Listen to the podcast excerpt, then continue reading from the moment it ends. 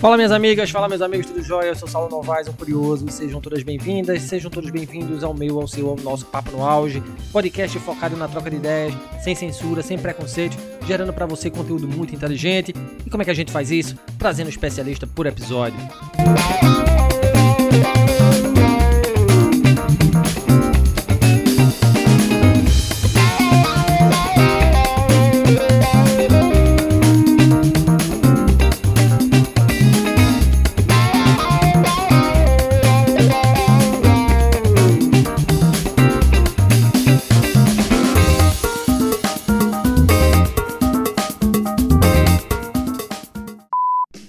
Papo no Auge de hoje vai falar sobre arte, sobre cultura enquanto manifestação do ser político. Para trocar uma ideia com a gente, um ícone da minha geração, de quem viveu aí o auge da cena Mangue Beat no Recife da década de 90 do século 20. Um personagem versátil, a quem o Chico Sainz se dedicou o refrão da música Macô do disco Afro-Ciberdelia. Um agitador cultural, um ativista multicultural, um influenciador estético, um empreendedor, um artista Cadê Roger, cadê Roger, cadê Roger, oh? Cadê Roger, cadê Roger, cadê Roger, oh? Cadê Roger, cadê Roger, cadê Roger, oh? Cadê Roger, cadê?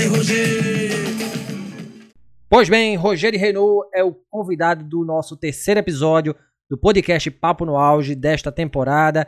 E aí, seja bem-vindo, Roger. Que honra minha trocar essa ideia contigo. Me traz tanta lembrança boa do Recife, daquela efervescência do bairro do Recife Antigo de outrora, do auge do Abril pro Rock, da Rua da Moeda lotada, daquela diversidade cultural que só o Recife tem.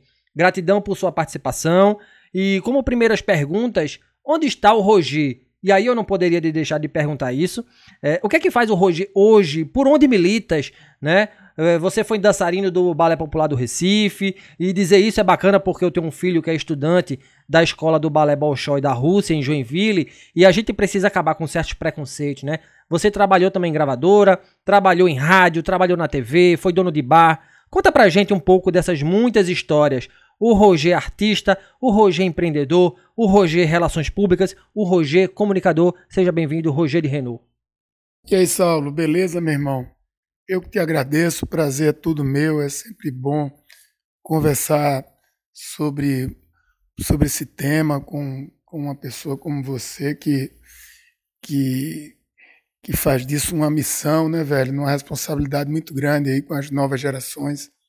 Então, para mim, é, uma, é, um, é um grande é um grande prazer mesmo, uma felicidade poder é, ter essa, essa relação de trabalho e diversão que, que sempre que sempre foi uma, uma liga aí na, na, na minha vida, né?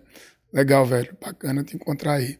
E essa coisa que você me pergunta aí sobre essas curiosidades, sobre minha, minha, minha formação, eu digo, eu digo minha formação porque, é, como eu não tenho formação acadêmica, eu brinco dizendo que essa é a minha formação acadêmica, né? É uma coisa é, é que foi que, que foi sendo encontrada no caminho, né?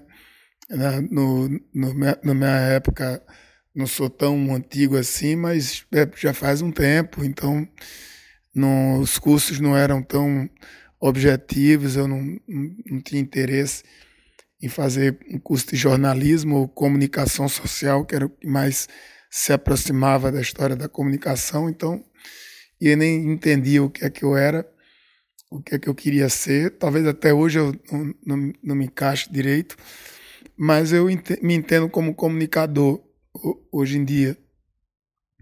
E para chegar até isso, o, o arrudeio foi muito grande. Né? E, e, acho que o começo dessa, desse papo, que tipo de comunicação que eu queria trabalhar, começa com essa história da capoeira.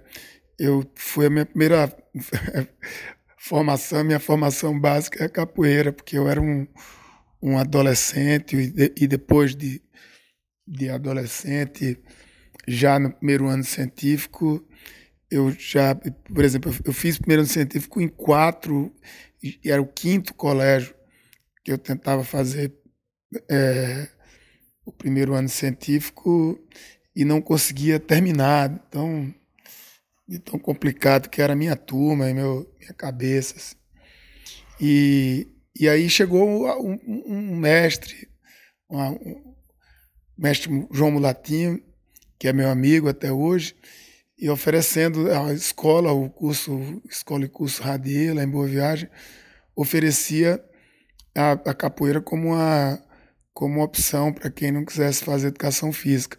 E claro que eu e mais uns, uns seis amigos, tudo, tudo troncho também, e, e entraram nessa história para porque a gente já, já era um mala e, e precisava ser porradeiro, né? A gente achava que capoeira era uma coisa de aprender a lutar e não sei o quê.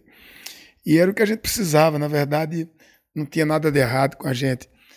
A gente só não tinha limite em casa. A gente precisava de disciplina, a gente precisava de, de perspectiva, de conhecimento, de horizontes, coisa que a gente não tinha encontrado com os pais e nem com a escola. E a capoeira deu isso é, de uma forma muito, de, com muita propriedade. E esse foi o meu primeiro encontro com a, com, com a história da, da cultural mesmo, né? Da, da, da, minha identidade cultural. É, foi um, um tiro dentro que o colégio deu, dentro de tantos outros fora. Imagina que um colégio que é primeiro, segundo, terceiro ano científico, na época falava assim, e que podia fumar na classe, podia fumar em sala de aula. É, então, às vezes tinham cinco cigarros acesos na sala com ar-condicionado, tinha cafezinho de graça, vendia cigarro no, na cantina, então era uma, uma tronchura. E, mas nessa ela, ela, ela é, não digo que salvou, mas ela ela deu um adianto grande assim na, na vida de, da minha e de vários outros colegas. Porque a partir da capoeira a gente foi, a gente se interessou por, a gente passou a ter disciplina, passou a frequentar é uma coisa com, com seriedade, é, com compromisso, né? mais do que a aula. Eu parei de estudar, inclusive, e continuei fazendo capoeira. Fiz capoeira de, depois, a gente, depois da, dessa história do, do colégio, passei para frequentar ela no, no, no, centro que tinha lá na rua Gervásio Pires, dos ex-alunos do Salesiano que eles usavam. E conheci Corisco, Birilo. É, acabou a capoeira lá, a gente foi para um, um outro lugar e terminou na Católica, na Universidade Católica, onde o mestre Corisco está lá até hoje, inclusive sendo o, o caso do primeiro mestre capoeira se aposentar por uma, por uma faculdade como carteira assinada. E eu sou desse tempo dele. É, eu, eu parei com a capoeira, eu fiz, fui professor de capoeira, dei aulas em academia, dei aulas em lugares abertos também. E, e, e não, não, não é que eu parei a capoeira, eu, eu quis ir mais além da, da história, porque me interessava muito por passei a me interessar muito por frevo, também por conta da história, e procurei o Balé Popular para fazer uma oficina de frevo, e daí eles estavam precisando de gente para para substituir um, espetáculo que tinha viajado, que era o espetáculo novo deles, dos 10 anos do Balé Popular na época, e eles estavam formando uma nova turma aqui. E aí me absolveram nessa turma, eu passei a fazer a parte da capoeira do frevo, junto com o mestre Baia, daqui de, Olinda, que eu conheci lá no balé também, e, e aprendi a fazer as outras coreografias e também as outras, as histórias também da, do, do, da, das expressões da artísticas que, que também vinha, que eles também faz, ensinavam lá, claro, né? Era, eu digo que a capoeira foi o meu, foi a minha graduação e o balé popular o meu mestrado. Né? Essa é a minha formação superior que eu tenho. Depois eu fiz um, um doutorado na soparia e me formei na maloqueiragem. Mas é esse entendimento, porque eu não tive que fazer um rodeio muito grande para poder é, me aproximar daquilo que eu, que eu pretendia e não sabia, né? Aí é por isso que eu admiro e vai aí a minha vai meu, meu respeito a quem é, tem a, a, a profissão de, de, de, professor que ensina essa galera logo de cara, indica qual é o caminho para a gente não ficar dando cabeçada e arrudeio na vida. Massa, Roger. E o Balé Popular do Recife? E o Balé Popular, ele tinha o nome de, de Balé Popular, é, na verdade, porque ele, ele, ele, era uma, ele era um espetáculo que, que era baseado em coreografias recriadas a partir da, da, da, da, dança popular. Ele não era um espetáculo exatamente de dança popular. É, ele, ele tinha uma, o André Madureira ele dava tinha liberdade de recriar, recriar as coreografias. Ele assumia isso. Por isso que era um, um era um balé. Ele tem essa coisa.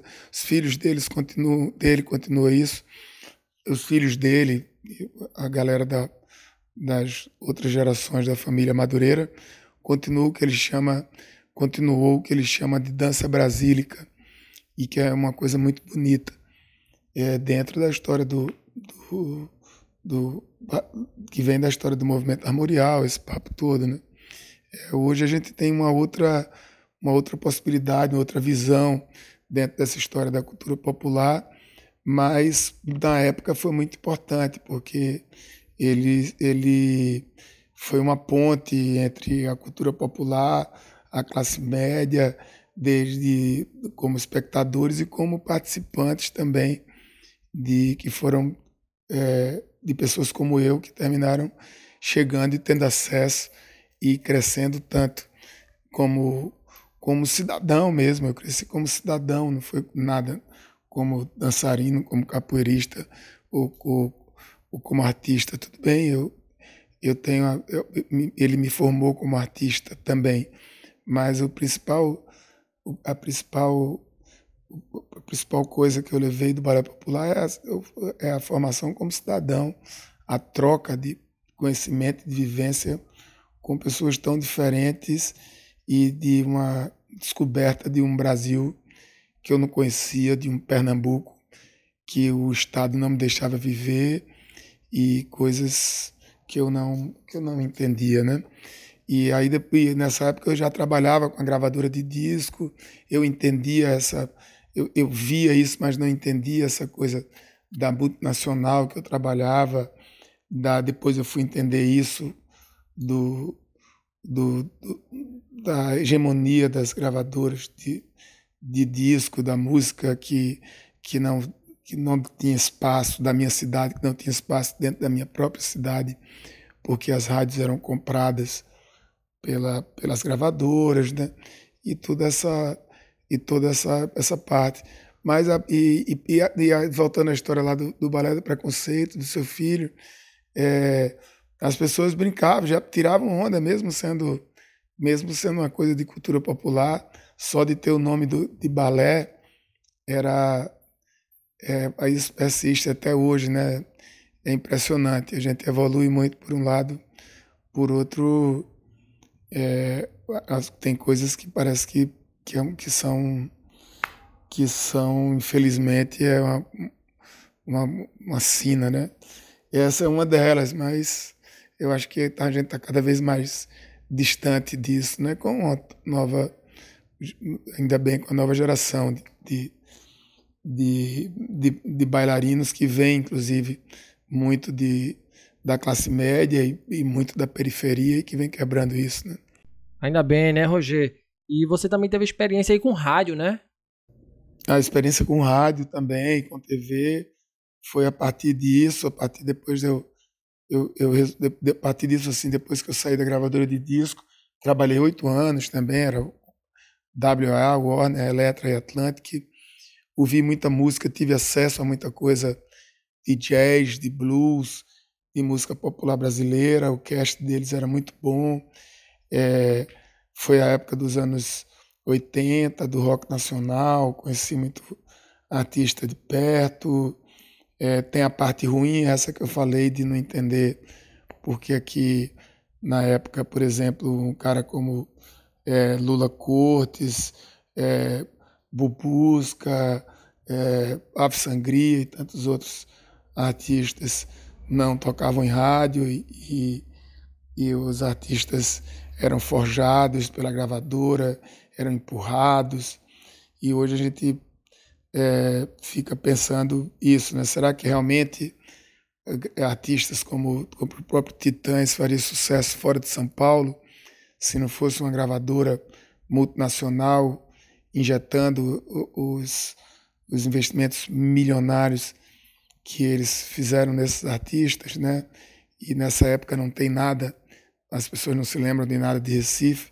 É uma, uma coisa muito covarde que eu tive a oportunidade de eu tenho a oportunidade de, de ter uma ideia sobre isso numa posição é, mais, mais de maior envolvimento, né? Porque tanto eu trabalhava na gravadora como eu participava da cidade já como com, com a capoeira, com o balé popular do Recife, já com esses problemas que a gente vivia de público para assistir o espetáculo, do turista, do não turista, das pessoas que achavam que o nome, que como o nome era Balé Popular do Recife, devia ser de graça, não podia cobrar ingresso. Então era, era foi interessante isso, a minha formação, esse arrudeio na minha formação desses entendimentos, de entender isso tudo na rua, na prática, que diga, não só na rua, na prática, é, me trouxeram algumas vantagens também, não só o arrudeio. E, e aí trabalhei na Rádio Cidade, porque quando eu deixei a gravadora, deixei porque quis, não aguentava mais aquele negócio. Gostava muito de música, gosto muito de música para trabalhar vendendo música como quem vende sapato, é, pra, principalmente para quem não entendia, né? Para quem eu vendia música para quem eu revendia música para quem trabalha no, no varejo com sapato. É uma, era uma coisa horrível esse papo das gravadoras. E, e aí fui trabalhar, criei o, o, o programa na, do Sopa da Cidade, já porque eu tinha a, a soparia, né? Eu tinha, já, já tinha fechado é, o, o, bar, né? Foi no, depois da, da, da, soparia. Então fiz a, o Sopa da Cidade, que tinha essa, essa intenção. E, de, de, de fazer essa história, né? As coisas passaram, passou a ser minha marca, né? Depois criei o, o, o Sopa Diário na, na TV universitária e deu seguimento a outros programas de, de, de audiovisual, de televisão pública. O Sopa Diário era um programa que tinha, o slogan era a visão do prato pela ótica da mosca, que era essa história da gente ser a mosca e poder finalmente é, como é usufruir daquele prato que, que é da, daquele, suco, daquele suculento prato nutritivo que sempre ah, o sistema nos espantava como moscas. E foi muito legal, foram quatro anos né, diários na TV universitária. Tem muita coisa na internet, muita não, mas tem alguma coisa. A gente tem um projeto de digitalizar isso. E até o Sona Rural, eu continuo com essa onda. No começo você me perguntou onde eu militava, eu continuo militando é, onde eu posso. Agora a gente está fora da rua, vem transformando aqui nossas redes sociais num, num, num, num veículo. Todas essas papos que eu, que eu tive, desde a soparia, é, os bares, soparia, o Pino de Copacabana, todos foram veículos também de comunicação, muito mais do que bares ou restaurantes. E, e hoje e a minha militância é em causa própria, sempre foi em causa própria. Não me encabulo de dizer isso, porque a minha causa é muito coletiva. E aí a gente vai levando as coisas e, é, e foi aí que eu me encontrei com essas coisas e com essas pessoas que eu tenho tanto prazer de trabalhar hoje em dia. É, trabalhar com cultura quando você gosta quando você tem essa necessidade de, de compartilhar o belo, de, de difundir o seu, o seu lugar, a sua descendência, a, sua, sua, sua ancestralidade, você sempre faz isso, você, você, o prazer de fazer isso é coletivo sempre, senão não tem, senão você não está fazendo nada. Então é legislar em causa própria, quando você tem essa. Quando você, falou onde é, onde é que eu milito, né? Militar em causa própria, legislar em causa própria, quando a causa é esse nosso bem comum cultural, é estar junto com uma galera. Então, eu estou aí, aqui, na, aqui agora, pela, através da rede, é, com o Sona Rural e inventando várias coisas aqui enquanto a gente está nesse isolamento, que em breve eu vou ver o que rola, o que não rola, mas que vão ser transformadas, porque eu sempre estou é, disposto para recomeçar. Essa, essa, é o nosso, essa é uma coisa que mensura é, a nossa disposição de, de vida, de recomeçar e vamos nessa. Não é, não é a barba branca que, que mede a idade, não. É a disposição de, de recomeçar, de voltar de novo. E vamos fazer agora do começo. É mais ou menos isso, velho. Tô, tô aí nessa, na militância da sobrevivência hoje. Mas com muita gente junto e, e sobrevivendo e reforçando várias várias é, rolés, né, como a galera fala hoje em dia. Sensacional, Roger, sensacional. Belas histórias, sem sombra de dúvida. É, indo agora direto para o tema desse nosso bate-papo, né? Na tua visão, é, conceitualmente falando, o que é, que é arte para ti? O que é, que é cultura? O que é, que é política, Roger? Poxa, agora, é, se eu soubesse, eu tinha, eu, eu, eu tinha estudado mais para esse negócio. Mas, mas vamos lá, você me conhece, me chamou por conta disso, então vou responder do, do meu jeito aqui. É, o que é arte, o que é cultura, o que é política. É, é, a arte, brother, eu vejo como, a, como é, é, é a provocação da, do mundo, é o chamado para dentro, saca? Eu acho que se não fosse a arte, na, falando de uma forma bem né, popular aqui, é, é o mundo besta, saca? O, o, mundo sem a arte, né? Seria o mundo besta. A, a arte é o lado fundo da, do, da piscina, da, do, do mar, saca? É, é, a, é a provocação, é a tentação. Ninguém quer tomar banho na beira, né, bicho? E, e eu acho que a arte é isso. A gente já aprende de criança. Não é? Todo mundo quer ser menino arteiro, né? menino bem comportado, é foda, né? É, é massa quando a gente, a gente sempre gosta, todo mundo gosta disso, de ouvir essa expressão. Esse menino vive fazendo arte. Desce, desce daí, menino arteiro, que esse menino é arteiro, arteiro. Você é um, um, um menino que vive fazendo uma, uma criança que é arteira, é uma criança que, que vai além, que sobe no último galho da árvore, né? Então, arte é, é isso. Desde criança a gente aprende que a arte é, é, é, a, é a parte boa, é a parte da provocação, é a parte que chama a gente para o, o belo, para o, o, um pensamento mais divertido e, e complexo. Depois a gente vai entendendo que isso pode ser filosofia, isso pode ser sentido de outras coisas mas eu prefiro ficar na coisa infantil mesmo, né? e não precisa complicar tanto. É, a gente entende arte imaginando isso, na, na hora que a mãe que a mãe chama o pirraia e fala, porra, passa o dia inteirinho fazendo arte. Né? Agora, fulano não, fulano é... Por que você não fica feito seu irmão ali, que é comportado, fica o dia todinho ali comendo bolacha e vendo o zorro? Aí é foda. Aí esse não faz arte, velho.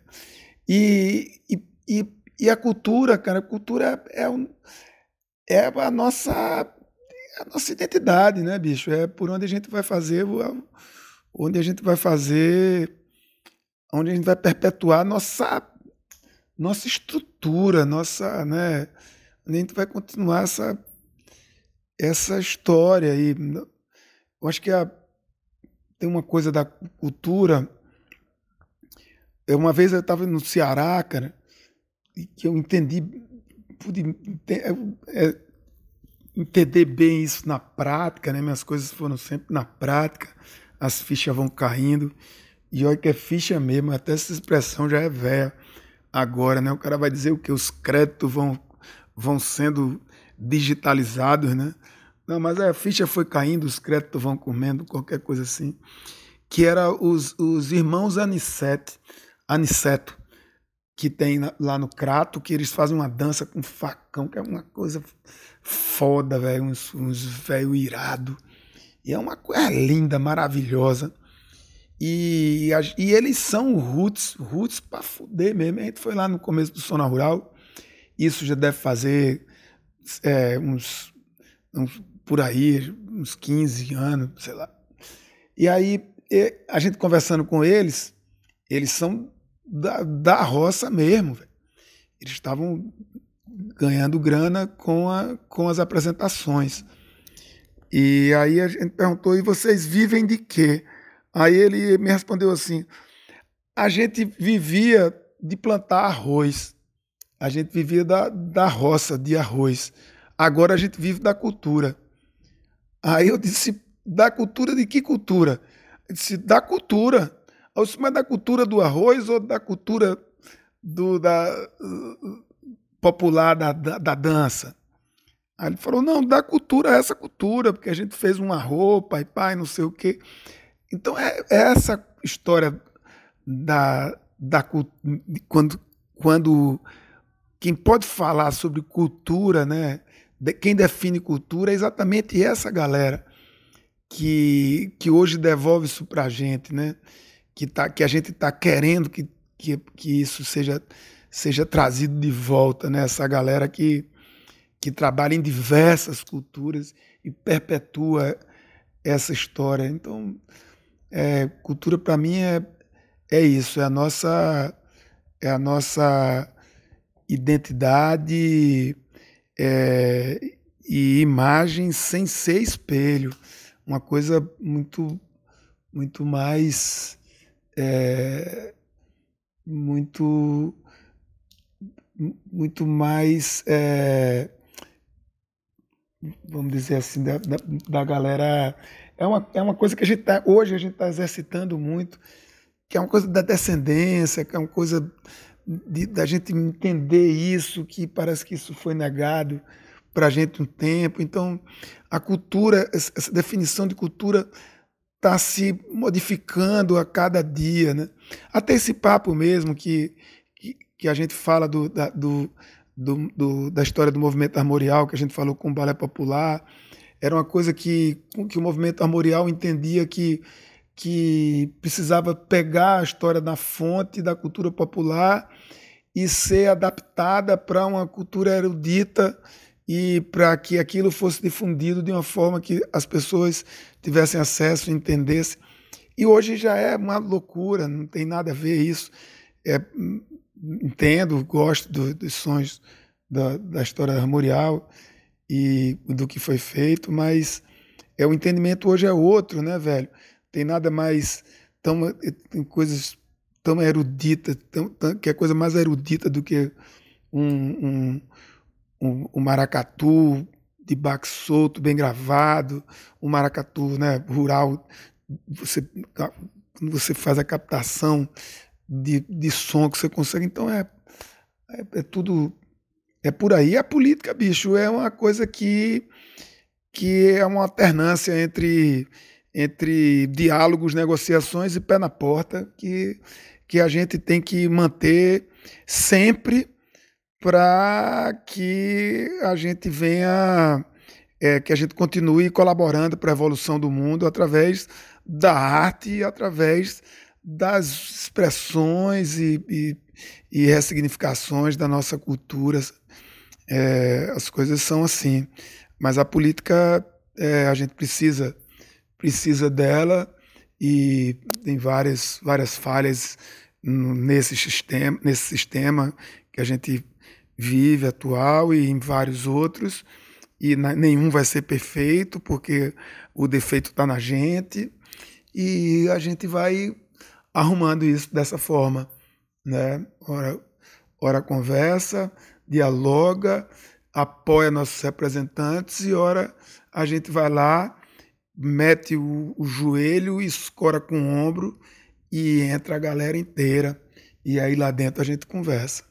E continua seguindo e ajudando a evoluir essa porra, porque quem faz a evolução do mundo é, é através da política é a arte e a cultura. Bacana, Roger, muito bom, bacana mesmo. É, e aproveitando aí o gancho da tua fala, qual é o papel ou os papéis do artista ao produzir a sua arte?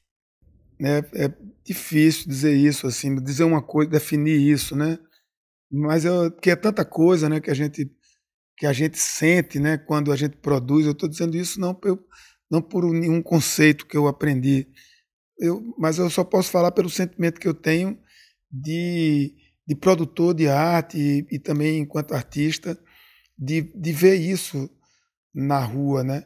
Eu acho que é, é, é a, a, formação de uma coletividade com mais poder, empoderamento mesmo do, do coletivo.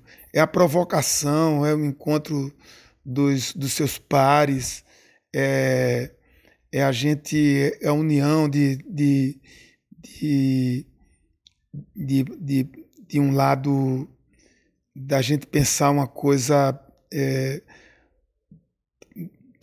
pensar coletivamente é, coisas que não sejam é, convenientes para o sistema, é a gente ultrapassar limites. É, eu acho que, a, que a partir da provocação do artista, é, a gente a gente avança para outras para outras fronteiras, né? A gente vai além, acho que é uma é um princípio de, de, de tudo, né? Bicho, a gente tem eu por exemplo, eu, eu, comecei a eu comecei a vir para o centro centro da cidade quando eu tinha é, uns 16, 16 anos por aí, fazer serviço de banco para o meu pai.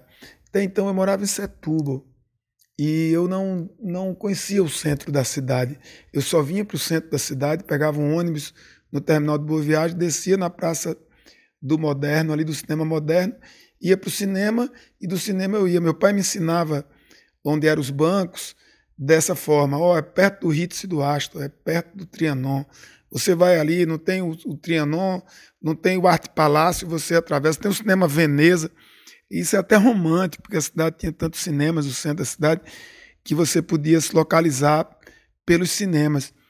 E, e aí nessa eu comecei a frequentar o centro da cidade. E a primeira vez que eu vim para o centro da cidade, eu atravessei a Praça do Diário e me deparei com uma, uma roda de, de embolador. E puta que pariu, aquilo, velho, foi um divisor de águas, assim, para eu entender o que era aquilo, para eu dizer, caralho, esses caras têm superpoderes. Que foda, fiquei fã. Não imaginava como os caras eram como era possível alguém ter aquela inteligência, um cara do povo, um cara que não, que não, que não tinha estudado e que era um artista. Eu entendi o que era o artista naquela hora, saca? Mais tarde, André Madureira também dizia para a gente num papo desse assim, o que era o artista. Ele dizia: artista é o cara que faz o que eu não faço.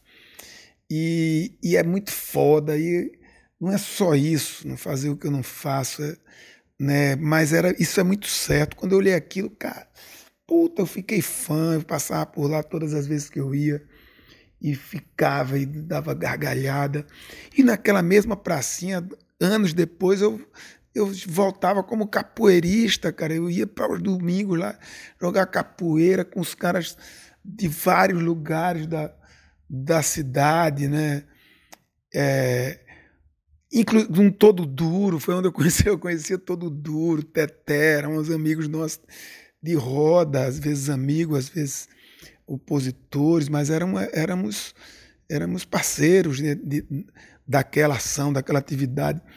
E eu acho que é isso. A, a pessoa quando faz, quando, provo, quando faz a arte, ela está provocando isso. Ela não, ela não está fazendo com a intenção de que venha um cara lá de Setúbal, de Boa Viagem e transforme a visão. Não, ele está fazendo porque ele precisa fazer aquilo. E a gente precisa fazer aquilo e outras pessoas precisam ver aquilo. É, tem é difícil, eu não sei explicar isso, mas eu acho que é essa função mesmo.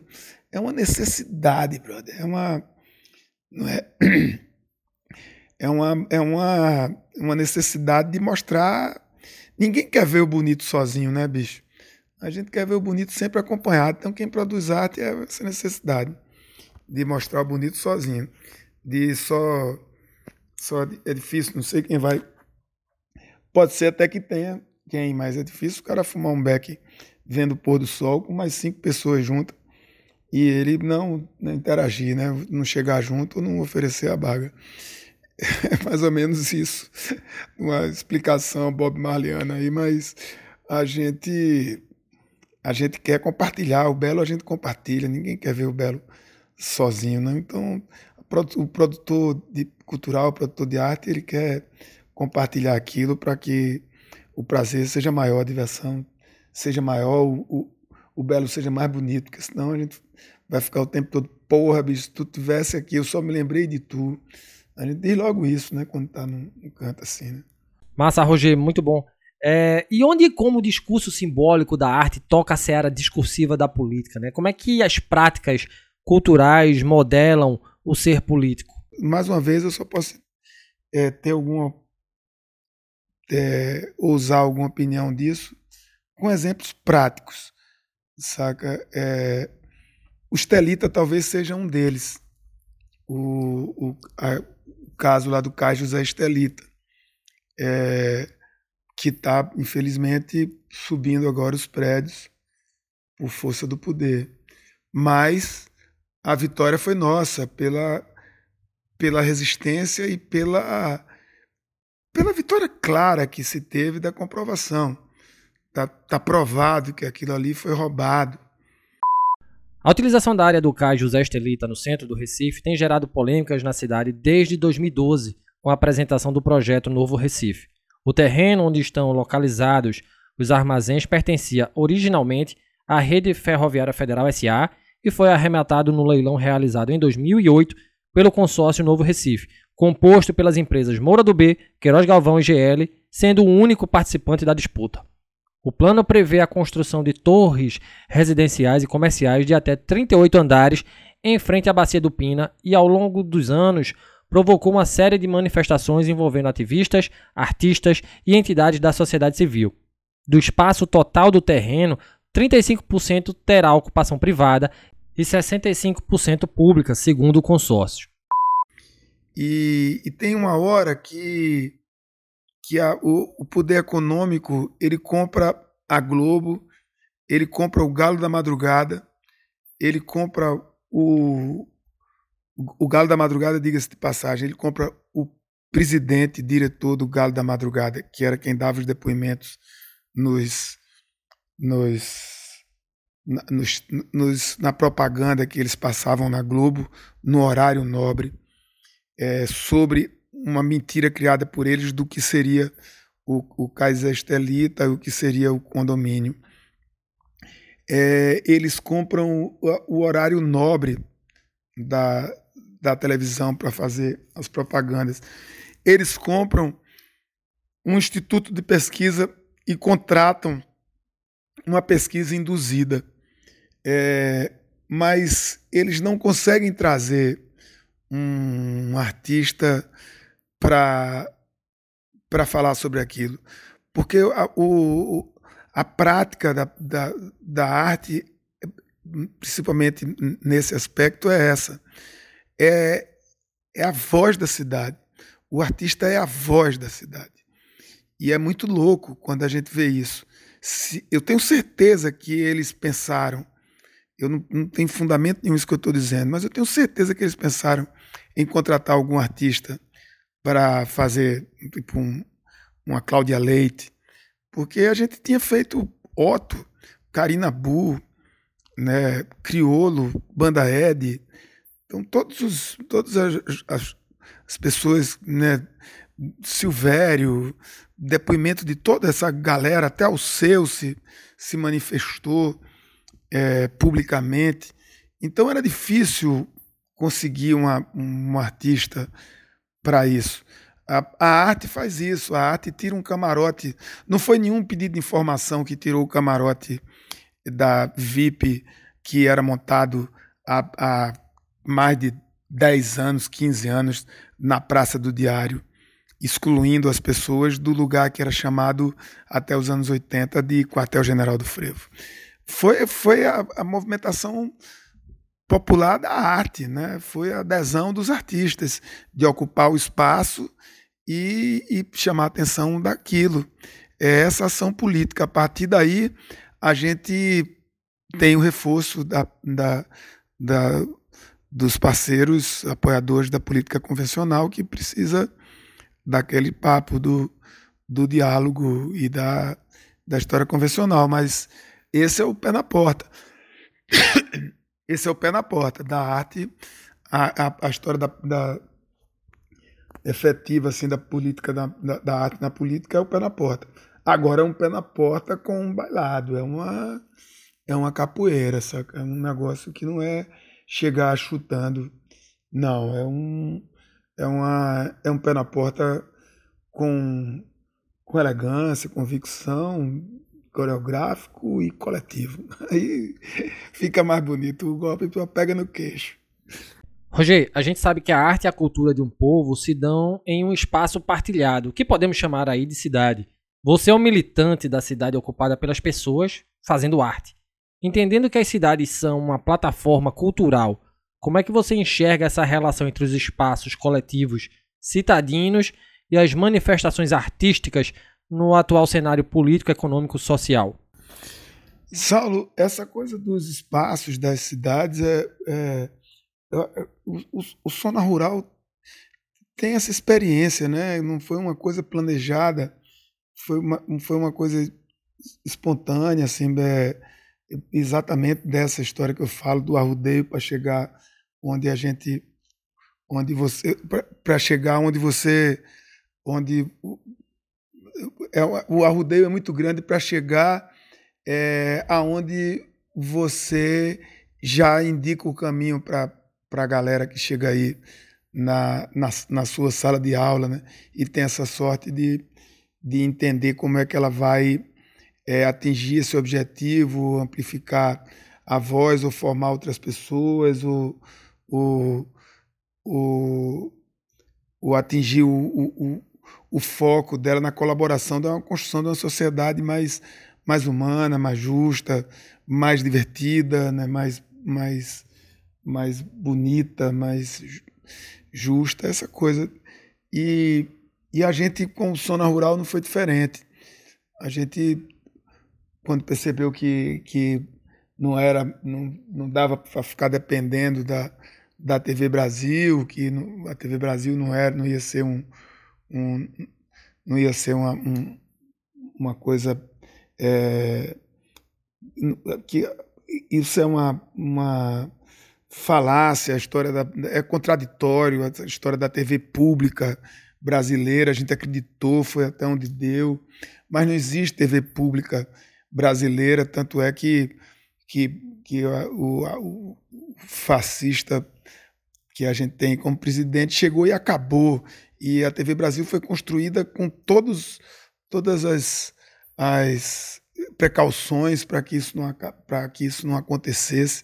Mas ninguém imaginava um cenário desse. Mesmo assim, ela foi feita para resistir a um cenário desse e não resistiu. Então, não existe TV, TV pública, não existe TV Pernambuco, não existe Rádio Freicana. Existe, existe. Mas isso não são. É, expressões de, de, de comunicação popular pública. Não, não, não vai.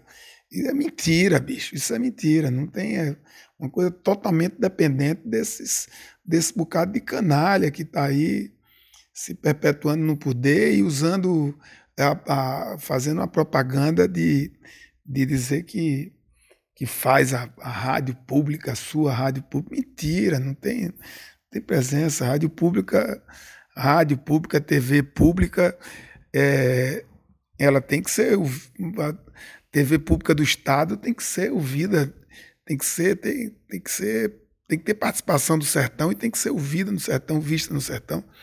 Eu só acredito em rádio pública quando eu, quando eu passar pelo.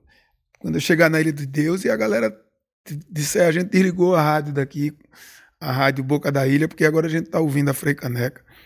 Mas ah, isso tudo é falácia, não, não rola. E a gente teve, a gente entendeu isso muito antes de ter qualquer essa de qualquer história dessa de rádio Frei Caneca, Mamete Simões, rádio eu chamo Rádio Mamete Simões ou qualquer coisa dessa. E não, não, não rola. É, a gente entendeu isso quando a gente saiu da. quando a gente desistiu da TV Brasil e foi para a rua. Porque vamos fazer programa. A gente tinha a experiência da TV Viva e a gente ia para fazer, se juntar. E começou a entender os espaços públicos. É, qual era o. Qual é a. Como a gente. Como eram os espaços dessa cidade, por onde a gente ia. Começou a entender para onde a gente ia, é, o, o que é que. Por que, que as pessoas iam para ali, é, o que é que fazia. Bom, é, eu acho que a cidade é bem conectada. É, por mais que existam desvios é, que sabotem isso, tipo o Recife de coração, que faz com que a cidade ache que tem que, que, tem que todo mundo é, migrar para o bairro do Recife. E tem, quando o grande barato é você fortalecer a, a, a onda dos seus bairros, dos bairros, você ficar na sua quebrada, você trazer pessoas que estão no centro para visitar a sua quebrada. Então, você dizer que o Recife é o Recife de coração e só lá acontece coisa e a prefeitura covardemente é, apoiar os eventos só que aconteçam lá é muito muito foda isso, era muito covarde. E, e hoje eu acho que existe uma iniciativa muito grande das, das pessoas. A, a tecnologia dá possibilidade disso. É, tem coisas. Eu conheci o Ibura Black, que é um festival que tem no Ibura, que eu nunca fui, no Ibura que eu nunca fui, eu achava que tinha ido no Ibura, mas eu não tinha ido no Ibura, que já é caminho da Vaza. Eu não tinha ido no Ibura, que se me soltar eu não sei como voltar. Saca? E eu fiquei fascinado como a galera faz uma festa com o nome de Ibura Black tão foda que eu queria que a cidade inteira conhecesse. E continuam fazendo é, a Ilha de Deus, o Alto Santa Terezinha, é, toda essa, toda essa, todas essas iniciativas que a gente vê, umas que, que são mais, que, que levam mais gente, aglomera mais a galera de que cria um, um, foco maior, como o Coco de Umbigada, lá de, de Beto de Oxum, do, do, de lá da, de, de Olinda, né? O coco do Amaro Branco, essa é, é foda. Eu acho que as pessoas estão, a gente está aprendendo. E, e também as coisas da, das, das casas, das pessoas abrirem as casas, como Casa Astral, como, como Pequeno Latifúndio. Isso também conta, e a, e a cidade vai dialogando nisso. A Rural é um meio de campo dessa história, como o, o, o Rock na Calçada, e tantos outros que vão que tem aí na, na, nos bairros que e no, em outros estados, em outras cidades que que não é invenção nossa. Ações de rua é, elas vêm de um tempo todo todo mundo parece que estava combinado. Eu acho que foi de um tempo que é uma coisa, uma reação involuntária assim. Aconteceu em Serra Talhada e aconteceu na, na, na Europa no, no, no, no como é, outubro, na, naquele outubro lá da, da história das ocupações. Então é, é aquele reflexo, meteu o martelinho no joelho e todo mundo chutou. Então eu acho que a gente está tá no começo de um entendimento aí que a cidade começa a se conectar dessa forma e criar uma independência real através dos, dos financiamentos de pessoa física, através das cooperações dos coletivos, é, através da, da participação dos artistas na colaboração de um projeto com o outro, e não na esperança de que o, o Estado crie uma TV pública e você vai ter um programa lá e vai falar sobre a dificuldade dos indígenas e aquilo vai dar visibilidade, muito pelo contrário, você dá visibilidade para essa galera que depois vai botar lá no guia eleitoral deles que, que incentivaram a, a comunicação pública e, e, é, e, e a, a gente não tá, a comunicação pública não passa pela, por, por, por quem por esse poder que, que, que o que o Bolsonaro fez com a TV Brasil, que numa canetada desconstruiu. Então, eu, eu acho que a gente tem que.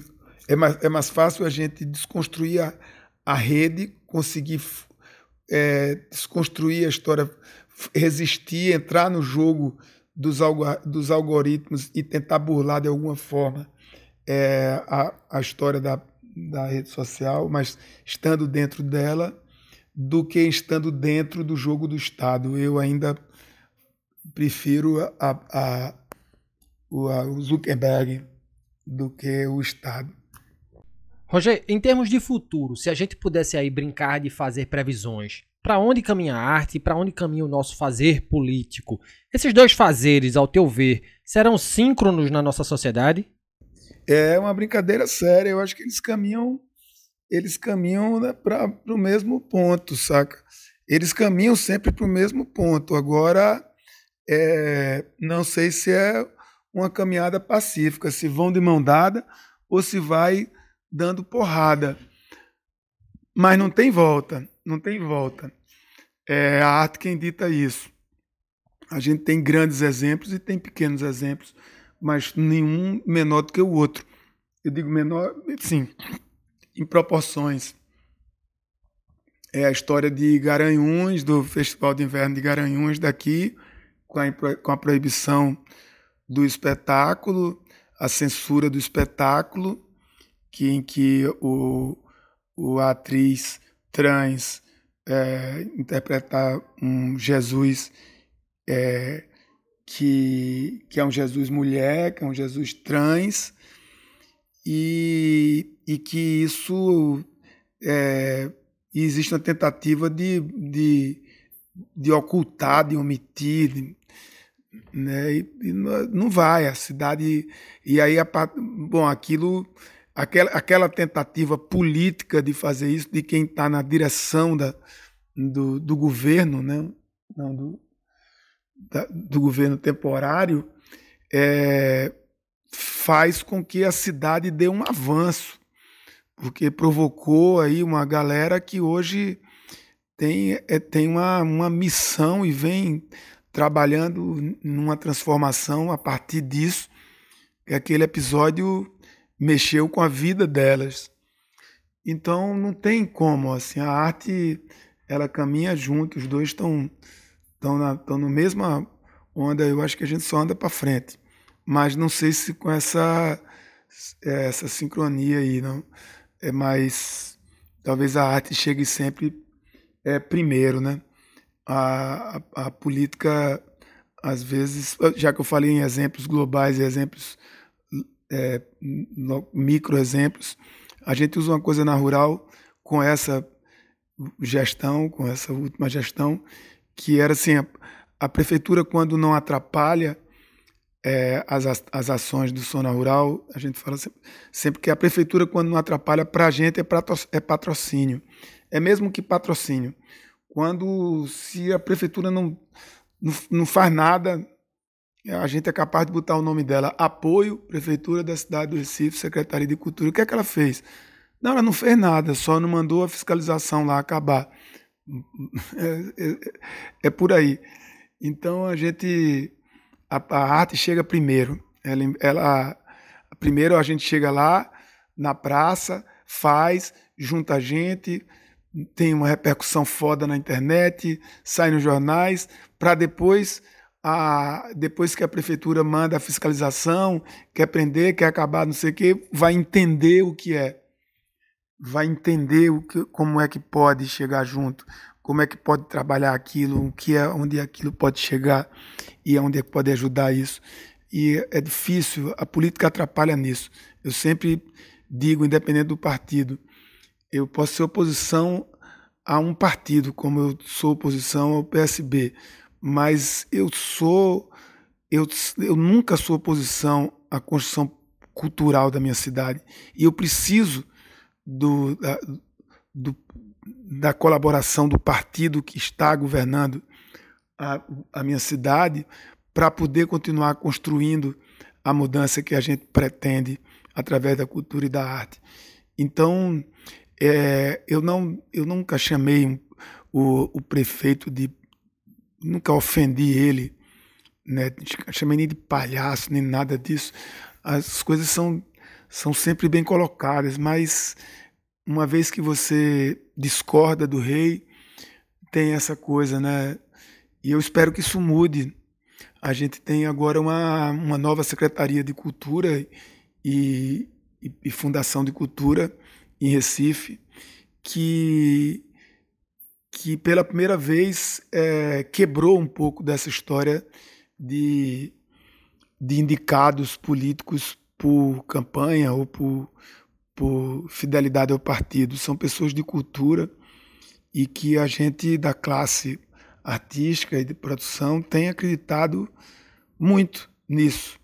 É, alguns chamam de estratégia. Se for uma estratégia, tomara que funcione, a gente está aqui para colaborar. Se for para construir a política, a gente está aqui. Como eu estava na outra também, mas só que tinha um presidente da fundação que não nunca tinha ido ao teatro, não dava para fazer isso, é brincar com a, com a vida da gente. E agora a gente está construindo junto. E nesse, nesse ponto eu acho que, apesar das divergências de ideologia do partido nossas, a gente tem uma construção em comum que é a cultura da cidade. Vamos nessa. É para abrir os, o, o Teatro do Parque, vamos junto, o que é que precisa? Agora eu vou ficar reclamando que nada, abrir o Teatro do Parque, mas aquela luz ali não está do jeito que era. Pelo contrário, está foda, o Teatro do Parque está lindo. E vamos embora, vamos botar ele para funcionar. Estou doido para voltar a ocupar aquela, aquela, aquele lugar ali mágico. E chegamos ao fim de mais um episódio do Papo no Auge. Hoje conversamos com o multiartista Roger de Renault, falando sobre arte, cultura e política. Roger, adorei a tua presença em nosso podcast. Gratidão demais por sua participação, por partilhar conosco tanta história bacana, uma fala muito poderosa, sem sombra de dúvida. E como última gentileza, Roger, eu, como amante da leitura, não poderia deixar de te pedir indicação de livros. Quais aí você indicaria pra gente? Ô, meu irmão, muito obrigado. É de antemão, eu já peço desculpa aí ao, ao editor aí que que ele auxilia aí na, na equipe, porque, putz, é, para falar eu falo mesmo, velho. Ah, pensa num cara que né, conversa, senta que lá vem a conversa. Mas é isso mesmo, né? A gente está precisando muito de conversa. Eu sou do tempo né, do pré-podcast, porque eu não vou falar de rádio, mas é que as pessoas não têm essa memória. E outro dia me, me refrescaram isso. A gente tinha o costume, é, na época de fita cassete, de gravar fitas cassete. É, carta era uma coisa antiga, careta, e a gente queria ter um outro sentimento de, de, de emoção, de atingir a pessoa do outro lado da mensagem. E existia isso. A gente gravava fitas cassete com cartas faladas, né? E, e, isso é uma, uma, acho que é o pré-podcast, né? Isso era muito, muito foda. E que ótimo essa história da gente ter o domínio sobre o tempo de que a gente vai falar a partir da, da edição, do que, do que do objetivo que a gente quer chegar, né, velho? Massa, meu irmão. Eu indicação de, de livro não sou um cara que tô chegado, tô chegado, sou chegado assim a tenho a, a, a prática, o costume de, de ler romances, ou sempre estar com um livro, um romance na cabeceira, uma história, uma ficção, um papo. É, não, não tive essa educação e, e eu leio as coisas que me interessam para me somam ao conhecimento e que me, me dão esse prazer da descoberta, já que eu não tive esse essa possibilidade da indicação de leitura na escola ou na universidade. Então eu vou descobrindo as coisas e vou e vou comemorando. E a, na pandemia eu achei um livro que estava nas minhas coisas aqui. Eu acredito que eu tenha comprado num sebo no sertão, inclusive porque ele tem uma, uma um carimbo de Secretaria Municipal de Educação e Cultura e Desportos. E eu acho que foi um dos um desses, desses lugares do sertão que a gente viajou, e que é de José, José Ramos Tinhorão, é, música popular, um tema em debate. E é muito foda. Eu comprei por, por causa do nome dele, porque eu sabia a importância dele, mas nunca tinha lido nada e dei sorte que esse é o primeiro livro dele, de 66. Ele traz uma história da música popular brasileira, desde a origem, desde o rancho, desde a dessas da história da nossa música, do carnaval, da música como a música popular chegou nas, nas ruas é, e, e passa pela bossa nova e ele tem uma, uma propriedade da porra para falar nisso, além do conhecimento dele como como como pessoa da época mesmo, que esse livro é de 66 ele reedita em 70 e aí já tem uma nova uma, uma nova adiciona mais coisas e quando ele fala da bossa nova é muito legal você ver o cara que está vivendo aquilo falar sem rabo preso. E a origem mesmo das coisas que a gente queria saber que ele é um pesquisador foda ainda tá por aí perturbando do caralho. Massa meu irmão tô muito obrigado desculpa aí o trabalho que eu dei nessa edição e estamos pronto aí se for para conversar e para e para amplificar a voz e refletir a imagem, conte comigo que eu estou junto aí com você. Muito obrigado, parabéns pelo trampo que você faz com essa nova, nova galera, é um trampo maravilhoso. E é isso mesmo. Vai por aí que eu tabelo aqui da rua e a gente chega junto. Então vamos jogar junto, Roger. E nem precisa pedir desculpa, foi um papo super agradável e muita história bacana para ser lembrada posteriormente. Só agradecimento, só gratidão.